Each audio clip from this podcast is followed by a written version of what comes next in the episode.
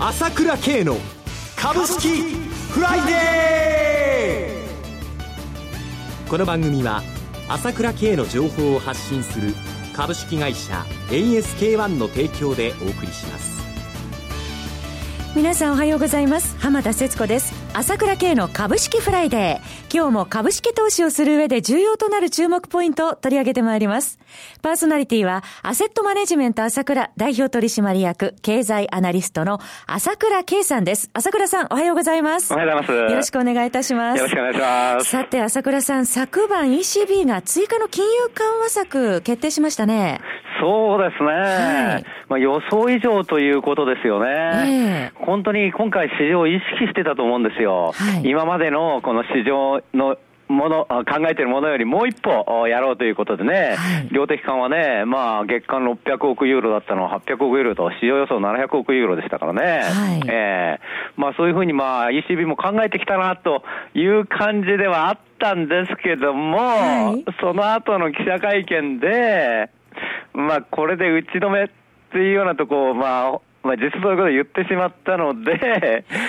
反落ということになってしまいましたよね。そうですね。一点ユーロ買いドル売りがもう優勢になってましたもんね。えー、はい、この辺やっぱり今の今年から始まった相場の、やっぱり低流にあるこう不安感っていうか難しさっていうのをまあちょっと相場の中で示しちゃったかなというところはありますよね。今日の東京株式市場への影響いかがでしょうかね？いや、私はもうあの 3, 3月に向けてあの要点してると思うので、はい、朝方安いだけということで、さほど問題はないと思いますけれども、はい、えー、まあ円相場の方がまた112円台に入ってきちゃったんでね、はい、えー、この辺ちょっと嫌気という部分はあるですよね。はい。えー、えー、それでは本日は3月末に向けての動きなどについてもこの後 CM を挟んで朝倉さんに詳しく伺ってまいります。はい。朝倉慶が発信する情報は株式会社 ASK-1 にお任せ。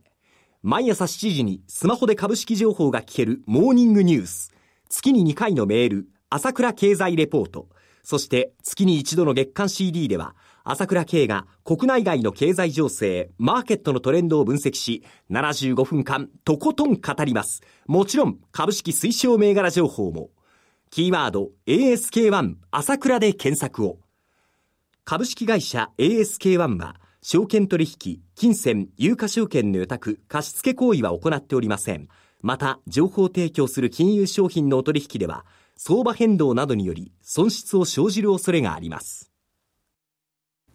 えー、さて、ここから株式市場の見通しを朝倉さんに伺う前に、リスナーの皆さんにお知らせが本日はございます。朝倉さん、あの、先週もお伝えしましたが、夕刊富士の株ワングランプリに掲載されています、ASK1 の取締役、ひとみるみさんがなんと圧勝の勢いだそうで。すごいですよね。はい。えー、まあ本当に3銘柄出しましたけども、3銘柄とも冒頭状態に近い状態になりまして、まあパーフェクト勝利という形になりつつありますよね。はい、まあ予想以上です。はい。マネーパートナーズが132%以上の上昇、そしてハウスドゥが60%以上、SJI が24%以上の上昇をつけてるということですね。そうですよね。まあ相場環境に恵まれたというところもあると思いますけれども、まあ、ただやはりこう、こことというところでやっぱり見せたなという気はしてますよね。はい、えー、やっぱり勝負事なので、やっぱりこう、勝つところに勝つというかね、まあそういうことは必要なわけですよね。はい、えー、そういう意味では、まあ、捉えて、ここというところで十分、あの、投資家の皆さんにね、あの、喜んでもらえたかなということでよかったなというふうに思いますよね。はい、今後もますます期待させていただきます。そうですね。特にあの、デートでやってる方なんかも、はい、こういう話っていうのが、こういう株の話っていうのが参考になったと思うんですよね。えー、で、あのー、一連の流れなんですけれども、はい、あのー、今まで、あのー、なかなかこのうちの情報、こういった株の情報なんですけれども、あの今まではその、当社のホームページから SBI 証券、楽天証券に口座を持っていただいた方には無料でお送りしてたんですけれども、はい、なかなかこの SBI 証券と楽天証券両方口座を持ってるんでっていう方が多かったんですよね。はい、えー、で、今回ですね、あの、証券ジャパンと提携することになりました、さらに。はい、ですから、当社としては、えー、SBI 証券、楽天証券、さらに証券ジャパンと提携しましたので、当社のホームページ、アサットマネジメント朝倉のホームページから証券ジャパンの、あの、講座を作っていただいても、あの、情報に関しては無料でお送りする、あの、システムを作りましたので、ぜひ、あの、参考にしてもらいたいと思いますよね。あの、ネット上での受付3月22日からということですので、少々お待ちいただければと思います。そうですね。もうどうしても早くてやりたいって人は、あの、メール当社に送っていただければ、あの、証券ジャパンの方に早く、対応するようにということで、えー、言っておきますので。はい。はい、えー、そして朝倉さん、なんと昨日3月10日ですね、朝倉さんの新刊本、世界経済のトレンドが変わったが発売されましたね。あの、私も早速読ませていただきました。なんと初版が4万部からスタートということで、経済本にしてはこれすごいことなんじゃないですか？そうですね。はい、私も、うんそんなにやっちゃって大丈夫かなと思ったりしたんですけれども、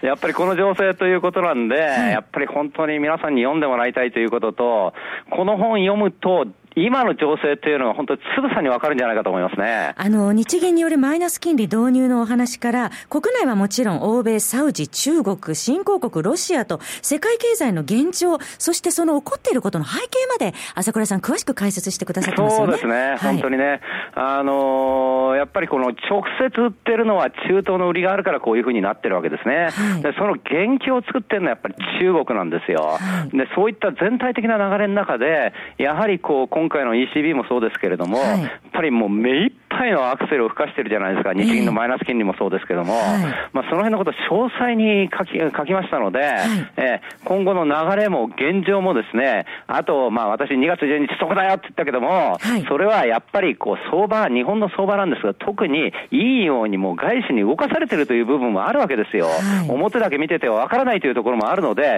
まあ、その辺のこともですね、じっくり書きましたのでね、ぜひ参考にしてもらいたいと思いますよね。はい。そして ASK1 ではこの新刊本を抽選で、えー、ラジオを聞きのリスナーの皆様20名の方にプレゼントするキャンペーンを行っておりますね。えー、お申し込みはインターネットで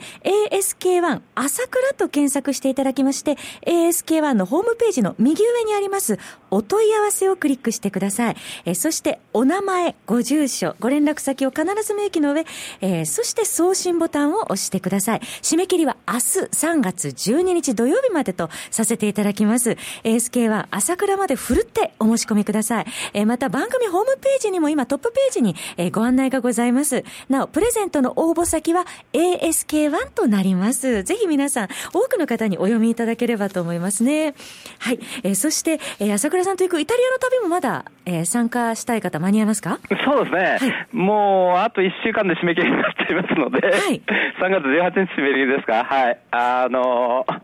サッカーも見たいし、中小企業も見たいし、イタリアも見たいしというところで、ぜひですね、えー、結構いろんな面白い人が来てるんで、参加させて、あ参加していただければと思いますよね。3月18日が締め切りです。はい、ゴールデンウィーク。ね、4月27日出発で、5月4日の羽田の帰国です。詳しくは ASK1 朝倉で検索していただければと思います。それでは、ここで一旦 CM です。プロの株式情報が欲しいなら、朝倉慶。経済予測のプロ、朝倉慶の情報は、株式会社 ASK1 が配信中。ウェブサイトは、キーワード、ASK1 朝倉で検索。モーニングニュース、経済レポート、月刊 CD など、豊富な情報をご用意。まずは、無料メールマガジンのご登録を。株式会社 ASK1 は、証券取引、金銭、有価証券の予託、貸付行為は行っておりません。また、情報提供する金融商品のお取引では、相場変動などにより損失を生じる恐れがあります。さて、ECB の結果を受け、今日は国内はメジャー S q があります。えそして来週は14、15と日銀金融政策決定会合 FOMC と続きますが、えー、3月末に向けても材料目白押しですね、朝倉さん。そうですね。はい、えー、まあ3末に向けてですね、えー、じわらじわらということで、えー、上がっていくと思いますね。はい。はい。えー、また、あの、3月末に向けての配当取りの動きなども、そうなんですよ。だからいつも言ってますけれども、はい、あまりにもですね、やはりマイナス金利のマイナス面ばかりがですね、えー、まあ強調されてしまってですね、はい、本来の意味の、この間ね、あの、黒田さんがね、講演で言っていましたけれども、はい、やっぱりマイナス金利でね、株高、円安、そういう方向に力を持ってるんだと言っていましたけれども。デフレに戻らないと。そうです。まさに、まあ普通に冷静に考えれば、いつも言ってますけれども、金利がマイナスになっちゃう、ましてゼロに限りなく近づいてきてるわけだから、どう考えたって、配当が悪いわけはないわけだから、はい、ないし株が悪いわけじゃないんだから、で、私もいつも言ってますけれども、あまりにやはり今年の場合はですね、投資家がですね、叩きのめされすぎてるんですね、年初に。はい、えーでも、ニューヨークダウ見ればね、1万7000ドルじゃないですか、なんだかんだ言いながら。結局年初は1万、あの、年初からほとんど動いてないっていうか、昨年末からほとんど下がってないわけですよ、ニューヨークダウに関しては。はい、日本の場合はね、1万9000円だったのがね、1万7000円割じゃないですか。あまりにも投資マインドが疲弊しすぎているということあまりにもでしょ、はい、えー、まあ、徹底的にですね、それでニューヨークがああそれほど安くないっていうことは、あの中東の売り自体も、まあ、同じように出るわけだから、はい、やっぱり日本があまりにも売られすぎちゃってるという現状はあるわけですよ。はい、えー、まあ、もちろんね、円高というのが効いてるということは事実なんですけれども、まあ、それにしてもまず売られすぎてるということの、まあ、あ反動がじわらじわらじわらじわら始まってくることっていうことですよね。はい、で、いつも言ってますけども、資金の運用がないで、今度全部 MMF なんかも全額返済ということになってしまったじゃないですか。はい、えー、全く資金の運用しようのしようがないわけですよ。外債が打つってもね、本当にこうやって円高なわけですからね。えーあと大きいのは、やはりですね、えー、選挙がありますので、どうしてもその選挙前に、この年金基金のパフォーマンスっていうのを7月の1日から10日までに、ぐらいまでに発